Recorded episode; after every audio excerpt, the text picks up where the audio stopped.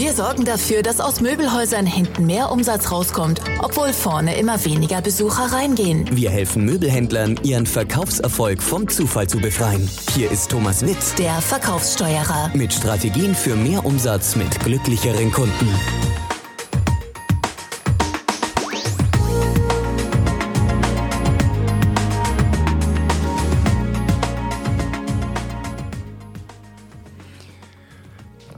Hallo und herzlich willkommen. Schön, dass Sie wieder da sind. Dies ist die Fortsetzung des Podcasts 32 Fragen, die Sie Verkäufern im Einstellungsgespräch stellen können. Die letzten 15, die ersten 15 Fragen haben wir im letzten Podcast behandelt. Und jetzt kommen nochmal 32 minus 15, also 17. Plus eine Bonusfrage, mit der Sie wirklich sehr zuverlässig einschätzen können, äh, wie die Persönlichkeit eines Menschen ist. Also, die Frage Nummer 16, die ersten 15 können Sie ja noch anhören, wenn Sie es noch nicht gemacht haben. Frage Nummer 16. Erzählen Sie mal von einem sehr schwierigen Kunden und wie Sie mit diesem umgegangen sind. Streng genommen keine Frage, aber Sie verstehen, warum das trotzdem hinhaut. Die Antwort darauf kann zeigen, ob der Kandidat schwierige Kunden persönlich nimmt, also persönlich beleidigt oder angegriffen ist, oder ob er versucht, sich in deren Probleme und Sichtweisen zu versetzen, um die dann positiv und aktiv zu beeinflussen. Nicht? Das erste ist für einen Verkäufer sehr, sehr problematisch. Die kriegen dann ein sehr schlechtes Weltbild und Kundenbild. Ne? Die sagen, die Kunden werden immer böser und immer schwieriger. Und die anderen sagen, die Kunden ändern sich und wir brauchen neue Strategien, um damit umzugehen. Ja, denn beim Verkaufen, wie auch bei allem gilt, du kannst nur Menschen beeinflussen, die du auch verstehst. Also Verkäufer, die scheue Kunden prinzipiell als Seeleute abstempeln und die Lehrer und Ingenieure und Buchhalter einfach schwierig finden und die fordernde Kunden nervig nennen, die verbrennen mindestens 20 Prozent ihrer Besucher. Denn Kommunikation erfolgt immer über äh, Körpersprache, die Stimme und den Inhalt. Und Körpersprache und Stimme machen einen Großteil aus von dem, was beim anderen ankommt. Und wenn ich denke, das ist aber ein Depp und ein Lehrer und außerdem sind die nur als Seeleute hier und kaufen sowieso nichts, dann sagen, sagt ein Großteil meiner unbewussten Kommunikation, ich respektiere dich nicht, lieber Kunde, und ich verstehe dich nicht. Frage Nummer 17. Was sind Ihre Strategien, um mehr und besser zu verkaufen als der Durchschnitt? Das ist schon mal eine harte Frage. Muss auch nicht jeder auf eine Antwort kommen. Die meisten sind ganz zufrieden, wenn sie im Durchschnitt mitschwimmen. 99 Prozent aller Möbelverkäufer folgen dem gleichen, aber sehr ungünstigen Prozess. Ne? Erstmal von ferne beobachten, lange Leine lassen. Dann äh, wird, da, da wir alle den Spruch kennen, quatsch mich nicht von der Seite an, wird dann oft hinterhergegangen und dann von hinten angequatscht mit kann ich Ihnen helfen. Oder mit dem kleinen behämmerten Bruder von kann ich Ihnen helfen, Sie kommen doch zurecht. Äh, sobald der Kunde dann zugibt, äh, was er ungefähr sucht, wird ihm Ware bezeigt, bis der Kunde müde wird und dazu wird geredet, bis er Tinnitus bekommt. Und dann behauptet der Kunde, am helllichten Tag schlafen gehen zu müssen. Und die Verkäufer lassen es geschehen. Ja, Sie aber wollen Verkäufer, die Strategien entwickeln, um sich AAA, das heißt anders als andere, zu positionieren. Ja, also, was sind Ihre Strategien, um mehr und besser zu verkaufen als der Durchschnitt? Frage Nummer 18. Was ist der beste Weg, mit dem Kunden eine stabile persönliche Beziehung aufzubauen? Hierbei interessiert uns vor allem, ob der Kandidat es überhaupt für wichtig hält, eine menschliche Beziehung aufzubauen oder aber einfach nur verkaufen will. Ne? Ja, viele sehen die Kunden als eine laufende Brieftasche und ihr Geschäft als rein, rein transaktional und haben überhaupt kein Interesse daran, eine menschliche Beziehung aufzubauen. Wir wollen aber, oder ich nehme an, auch Sie wollen Leute, die es schaffen, ein persönliches Band mit dem Kunden zu knüpfen. Auch hier passt, also kommt es gar nicht so groß darauf an, was die Leute sagen. Äh, eigentlich jede Strategie ist okay, äh, wenn sie für denjenigen funktioniert. Äh, die einzige, die echt doof ist und auch die Antwort, die ich nicht hören will, da ist, äh, wenn Kunden reinkommen, dann frage ich sie, was sie wollen und dann zeige ich ihnen Ware, wenn wir die haben. Ne?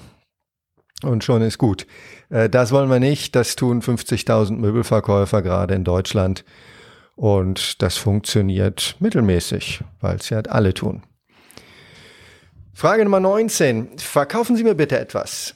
Sie suchen sich aus was? Vielleicht Ihr liebstes Sportgerät, ein Möbelstück, Ihr Auto, was Sie wollen.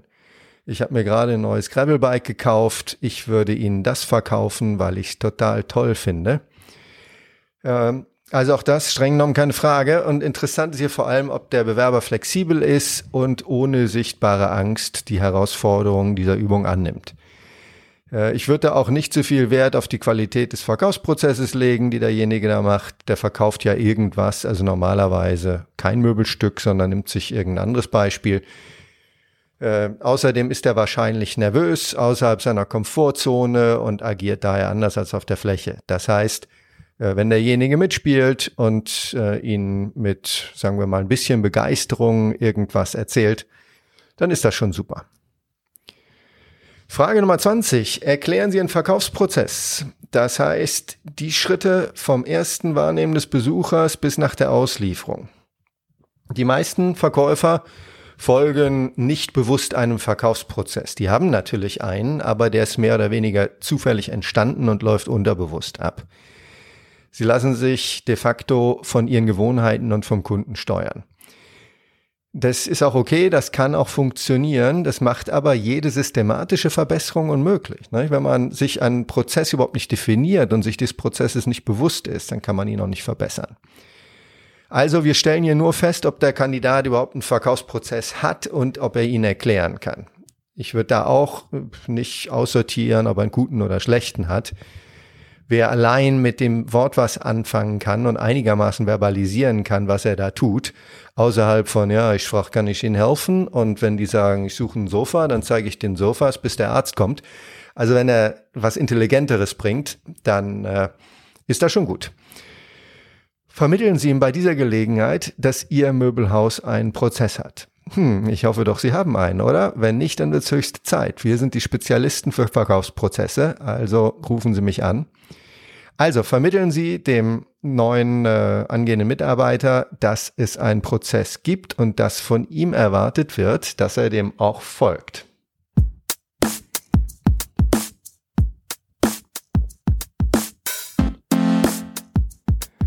Okay, das war das erste Päckchen. Wir kommen zur Frage 21. Auch wieder keine Frage, Entschuldigung. Erklären Sie mir über den, über den Einwand, äh, erzählen Sie mir über den Einwand, den Sie am schwierigsten finden und wie Sie damit umgehen. Äh, circa 80 Prozent aller Kunden, die nach einer Beratung den Laden ohne Kauf verlassen, nutzen einen von fünf Einwänden. Ich habe Ihnen da mal einen Artikel oder ein Video dazu verlinkt. Die Verkäufer, die sich noch nie damit beschäftigt haben, wie sie mit diesen fünf Standardanwänden umgehen und stattdessen einfach nur ihre Visitenkarte überreichen und auf Wiederkommen hoffen, die zeigen meiner Meinung nach weder Intelligenz noch Initiative. Ne? Äh, es gibt keinen Grund, auf etwas nicht vorzubereitet sein, auf etwas nicht vorbereitet zu sein, was immer wieder passiert. Ne? Das muss man sich aber überlegen. Und fünf Einwände, fra jemand fragen, der nicht da ist, nachmessen, äh, nochmal woanders schauen, nochmal drüber schlafen. Äh, die machen einfach 80 bis 90 Prozent des Ärgers. Dafür braucht man Standardeinwände. Ja. Frage Nummer 22. Welches ist der Teil des Verkaufsprozesses, den Sie am wenigsten mögen? Welche Antwort zu Ihnen passt, wissen Sie am besten. Mir wäre es persönlich egal. Äh, ich würde aber immer Verkäufer einstellen, die die Kontaktphase lieben und den Papierkram hassen. Denn die haben das Persönlichkeitsprofil, was man meiner Meinung nach in dem Job braucht. Verkäufer, die behaupten, beides toll zu finden, also sowohl den Papierkram und ABs prüfen und äh, in den Kunden verliebt zu sein, äh, die flunkern wahrscheinlich auch bei anderen Themen. Also da wäre ich vorsichtig. Äh, wie Sie die Antwort werten, hängt davon ab, wie Ihr Unternehmen aufgebaut ist. Ne? Wenn es Ihnen wichtiger als alles andere ist, dass jeder AB auf die Nachkommastelle kontrolliert ist und Sie in Kauf nehmen, dass in der Zeit irgendwie drei Kundenpartien unbegleitet durch den Laden laufen, dann ist das Ihr Unternehmen und Ihre Wahl. Aber überlegen Sie sich gut, wer da zu Ihnen passt. Frage Nummer 23. Was motiviert Sie? Geld, Erfolg, glückliche Kunden, gute Teamarbeit. Es gibt hier überhaupt keine falschen oder richtigen Antworten. Aber einige dieser Motivationen oder Motivatoren passen vermutlich besser zu Ihrem Möbelhaus als andere. Ne? Wenn Sie Menschen einstellen, deren Motivationen in Ihrem Unternehmen gut bedient sind, dann bekommen Sie glückliche und loyale Mitarbeiter. Wenn Sie zum Beispiel wissen, dass aufgrund der Frequenz und des Entlohnungssystems der Kandidat die meiste Zeit im Fixum hängen wird, dann hat es keinen Zweck, jemanden einzustellen, für den Geld der wichtigste Motivator ist. Und der richtig viel Geld braucht, der muss dann irgendwie zur Großfläche gehen und damit jeder Menge Frequenz ein Glück versuchen. Wenn bei Ihnen auf der anderen Seite Teamarbeit das oberste Gebot ist, dann sind Mitarbeiter, die um jeden Preis gewinnen wollen, so diese typischen Umsatzschweine, wahrscheinlich problematisch. Also, was motiviert Sie? Das ist übrigens auch was, was äh, die psychologischen Tests, die wir anbieten, ganz gut abdecken. Also wir haben psychologische Tests, die sowohl das Verhaltenspotenzial analysieren, wie auch die Motivatorenebene. Äh, kostet gar nicht so viel, paar hundert Euro sind Sie dabei, melden sich einfach. Nummer 24. Wo wollen Sie in fünf Jahren sein? Äh, hier behaupten die meisten Bewerbungsratgeber, die richtige Antwort sei, auf, auf ihrem Posten will ich in fünf Jahren sein. Für den Möbelhandel gilt das natürlich nicht. Äh, in unseren Umfragen steht bei Möbelverkäufern, äh, wir lassen die immer eine Reihenfolge bringen, 90 Sachen, die man an einem Unternehmen gut finden kann. Und Schulung und Weiterbildung und Karriere- oder Aufstiegsperspektiven stehen immer, teilen sich immer den letzten und den vorletzten Platz. Und das ist auch gut so. Im Mittelstand sind Hierarchien flach und die Führungspositionen sind normalerweise mit Familienmitgliedern besetzt. Und die will man ja auch nicht loswerden und die kann man ja auch nicht loswerden. Und die machen ja auch meistens oder oft einen guten Job. Also Verkäufer mit, mit Aufstiegsambitionen werden, werden sie schnell wieder verlassen, wenn sie merken, dass sie nicht weiterkommen. Auf der anderen Seite, wenn sie für eine große Kette Leute einstellen, äh, die expandiert und permanent Führungskräfte sucht, dann äh, ist das vielleicht genau richtig, wenn jemand ambitioniert ist und in fünf Jahren auf dem Posten eines Hausleiters sitzen will. Äh, wir haben gerade irgendwie Kontakt gehabt mit einem, äh, mein Kollege rief mich an, mein Kollege Jürgen rief mich an und sagte, du, da ist einer auf mich zugekommen, der war vor ein paar Jahren, war der im letzten Lehrjahr bei einem Kunden von uns und jetzt ist er Hausleiter in einem großen Möbelhaus. Und ja, wir haben jetzt ein Gespräch. Äh, so ein Mensch bleibt halt nicht in einem mittelständischen Unternehmen, wo alle Positionen von Familienmitgliedern besetzt sind. Also wollen Sie in fünf Jahren sein und da auch wieder hören Sie rein, dass die Antwort auch tatsächlich auf Sie passt.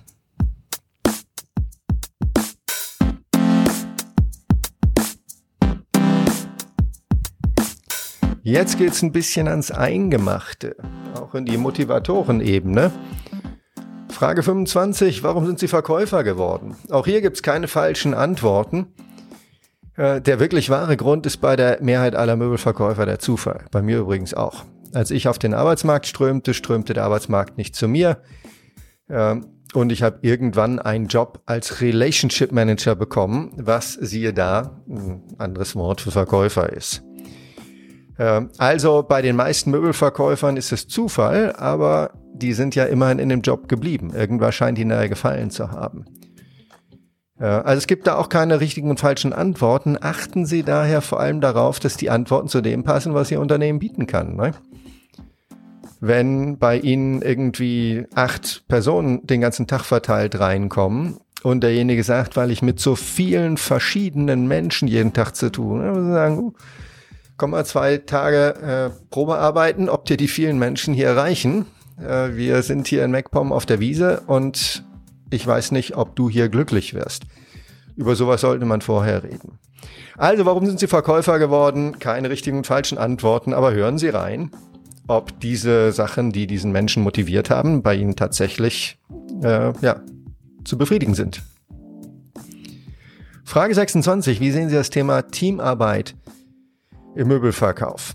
Was steckt hinter der Frage? Die alten Umsatzschweine, das ist ein Originalzitat eines Senior-Inhabers, die Kunden aufs Papier drücken, die bedenkenlos den Kollegen die Kunden wegschreiben und immer den Stoffwagen stehen lassen, die sind meiner Meinung nach out. Das sind so ein bisschen, das ist der Tyrannosaurus Rex des Möbelverkaufs.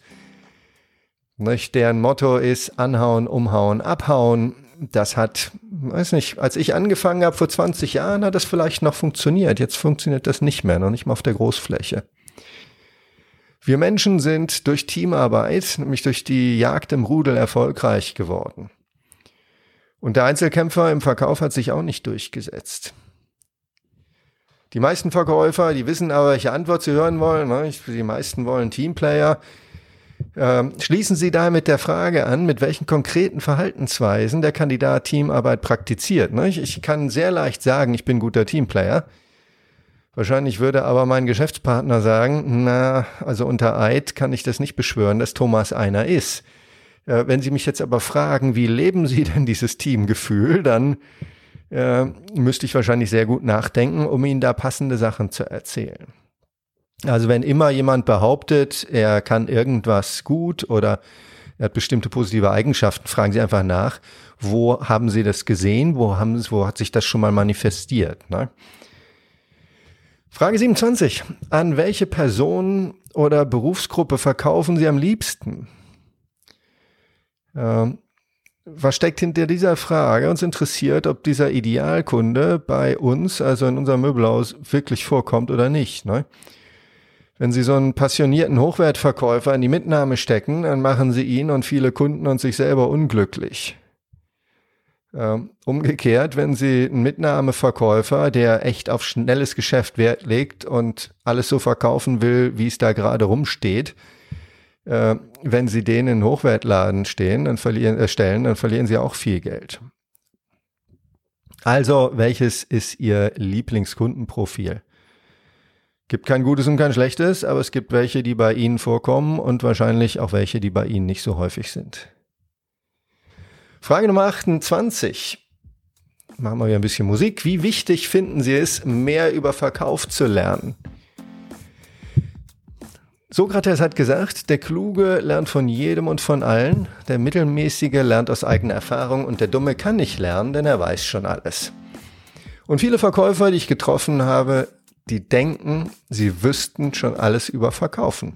Nur weil sie 20 Jahre dabei sind. Dabei haben sie nie etwas anderes ausprobiert als das, was sie in den ersten Jahren zufällig gesehen und sich angeeignet haben. Wollen Sie solche Mitarbeiter? Ich höre mir immer an, äh, Herr Witt, ich habe 30 Jahre Erfahrung. Ich denke mir immer, nee, hast du nicht. Du hast vielleicht drei Jahre Erfahrung gemacht und die hast du dann noch 27 Jahre wiederholt, aber du hast keine 30 Jahre Erfahrung gemacht. Und jemand, der seit 30 Jahren Möbel verkauft, ist auch mitnichten wesentlich besser als jemand, der, der mit drei, der drei Jahre lang Möbel verkauft und sich da ein bisschen reingefuchst hat. Also, wie wichtig finden Sie es, mehr über Verkauf zu lernen? Da sagen die alle, ja, ja, sehr wichtig. Und dann, Sie wissen jetzt schon, wie Sie reagieren mit der Anschlussfrage, ja, wie, wie drückt sich das denn aus? Wie bilden sich denn zum Thema Verkauf fort? Was haben Sie denn getan, um was zu lernen? Ja. Frage Nummer drei, äh, 29. Welche drei Worte, Adjektive, nach Adjektiven suchen wir, aber ich würde das Wort nicht äh, erwähnen, also Eigenschaftsworte, würden Ihre Kunden wohl benutzen, um sie zu beschreiben? Passen diese Adjektive auf Ihre Unternehmenskultur, die, die der Kandidat da sagt? Naja, er sagt, ich bin zuverlässig, ich bin treu, ich bin gründlich ja, kann sein, dass es passt. Ich bin schnell, ich bin kontaktstark, ich bin lustig. Keine Ahnung, ganz, ganz verschiedene Typen. Also hören Sie, ob zum Beispiel die Worte Offenheit, Kontaktstärke und Begeisterungsfähigkeit ausdrücken. Wenn Ihr Unternehmen einen modernen, kundenorientierten Verkaufsprozess pflegt, ne, dann brauchen Sie solche Leute. Also, welche drei Eigenschaftsworte würden Ihre Kunden benutzen, um sie zu beschreiben? Frage Nummer 30. Wie würden Sie die Unternehmenskultur des letzten Unternehmens beschreiben, bei dem Sie gearbeitet haben? Hier interessiert uns nur, ob der Bewerber gut oder schlecht über seine ehemaligen Chefs und Kollegen redet. Damit erfahren wir ganz wenig über seinen vorigen Arbeitgeber, aber viel über den Kandidaten. Und der Grund ist vermutlich, dass Menschen eigene Wesenszüge oft in andere sehen. Psychologen nennen das auch projizieren. Wer also nur fiese, selbstsüchtige Kollegen wahrnimmt, ist wahrscheinlich selber keine Bereicherung für ihr Unternehmen. Frage Nummer 31. Welche Werte sind wichtig für einen Top-Verkäufer? Werte, Grundwerte, das muss man vielleicht ein bisschen erklären. Die Antworten können Durchsetzungsfähigkeit, Hilfsbereitschaft, Offenheit, Menschenliebe, was auch immer sein. Äh, niemand wird hier wirklich was Falsches antworten. Interessant ist aber, ja, das Wertesystem des Bewerbers mit dem ihres Unternehmens abzugleichen. Frage Nummer 32. Auf welche Erfolge in Ihrem Leben sind Sie besonders stolz und warum? Äh, die Antworten auf diese Frage geben Ihnen weit mehr Informationen über die Werte und Motivationsebene des Bewerbers, als Sie es über direkte Fragen herausbekommen können. Ne? Wenn Sie einfach fragen, was sind Ihre Stärken, dann sagt er, ich bin mutig, äh, geduldig und hartnäckig. So. Bei Top-Verkäufern, also was, was wollen wir hier hören? Bei Top-Verkäufern sind es Geschichten von Zielen, die sie langfristig und hartnäckig gegen alle Widrigkeiten verfolgt haben. Äh, sowas spricht für ein gutes Profil. Ja, sie wollen Marathonläufer, sie wollen äh, Hindernis, äh, Hindernisläufer, Leute, die irgendwie am Wochenende durch den Matsch robben und über äh, hohe Mauern springen. Äh, und das, das wollen sie auf, auf den Besuch, äh, auf den Beruf übertragen. Äh, ja, das sind die 32 Fragen. Ich hatte Ihnen noch die 33. versprochen und dazu werde ich noch ein eine separate Podcast-Folge machen. Die 33. Frage, die ist Ihnen erlaubt, sehr genau das, ja, das Persönlichkeitsprofil eines Menschen einzuschätzen. Äh, die deckt sich ein bisschen hier mit der 30. Frage. Die Frage ist, wie waren die Leute da, wo sie herkommen? Äh, was hatten sie für Chefs? Wie waren die Mitarbeiter? Äh, wie ging es da so zu? Die Leute erzählen ihnen einen Haufen Zeug. Äh, und ich hatte es schon bei der 30. Frage gesagt, das sagt wenig über das Unternehmen aus, wo die herkommen, aber sehr viel über sich selbst, denn wir alle projizieren Eigenschaften, die wir nicht mögen, auf andere. Also stellen Sie die Frage, wie war es in der Firma, wo Sie herkommen, wie waren die Kollegen, wie waren die Kunden, wie waren die Chefs? Und wenn die alle fiese, doof und äh, zickig waren, dann ist wahrscheinlich dieser Mensch fiese, doof und zickig. Äh, ich habe einen Artikel geschrieben, ich werde ihn unten verlinken. Wer nur Idioten sieht, ist wahrscheinlich selber einer. Äh, und solche wollen wir wahrscheinlich nicht in unserer Firma. Das war's. Äh, die Checkliste können Sie sich runterladen und ich habe auch noch eine weitere Checkliste verlinkt mit Fragen für Einstellungsgespräche für das Idealprofil eines Verkäufers oder für unser Idealprofil eines Verkäufers. Es ist natürlich für Sie interessant, wenn Sie Unternehmer sind, äh, Ihr eigenes Idealprofil zu erstellen. Kostet ein paar hundert Euro, sprechen Sie uns an. Äh, zwei, drei Stunden Arbeit und Ihnen ist wesentlich klarer, nach wem Sie suchen. Und nur wenn Sie wissen, nach welchem idealen Mitarbeiter Sie suchen, haben Sie Chancen, ihn zu finden. Das war's für heute. Vielen Dank erstmal und bis zur nächsten Folge. Tschüss, Ihr Thomas Witt. 2000 individuellen Verkäufern haben wir bereits geholfen, mehr Umsatz pro Besucher zu machen. Wann entscheiden auch Sie sich dafür, Ihren Verkaufsprozess zu optimieren? Gehen Sie jetzt online auf www.verkaufssteuerer.de und holen Sie sich kostenlos Checklisten, Tipps und Tricks für mehr Verkaufserfolg trotz immer weniger Besuchern.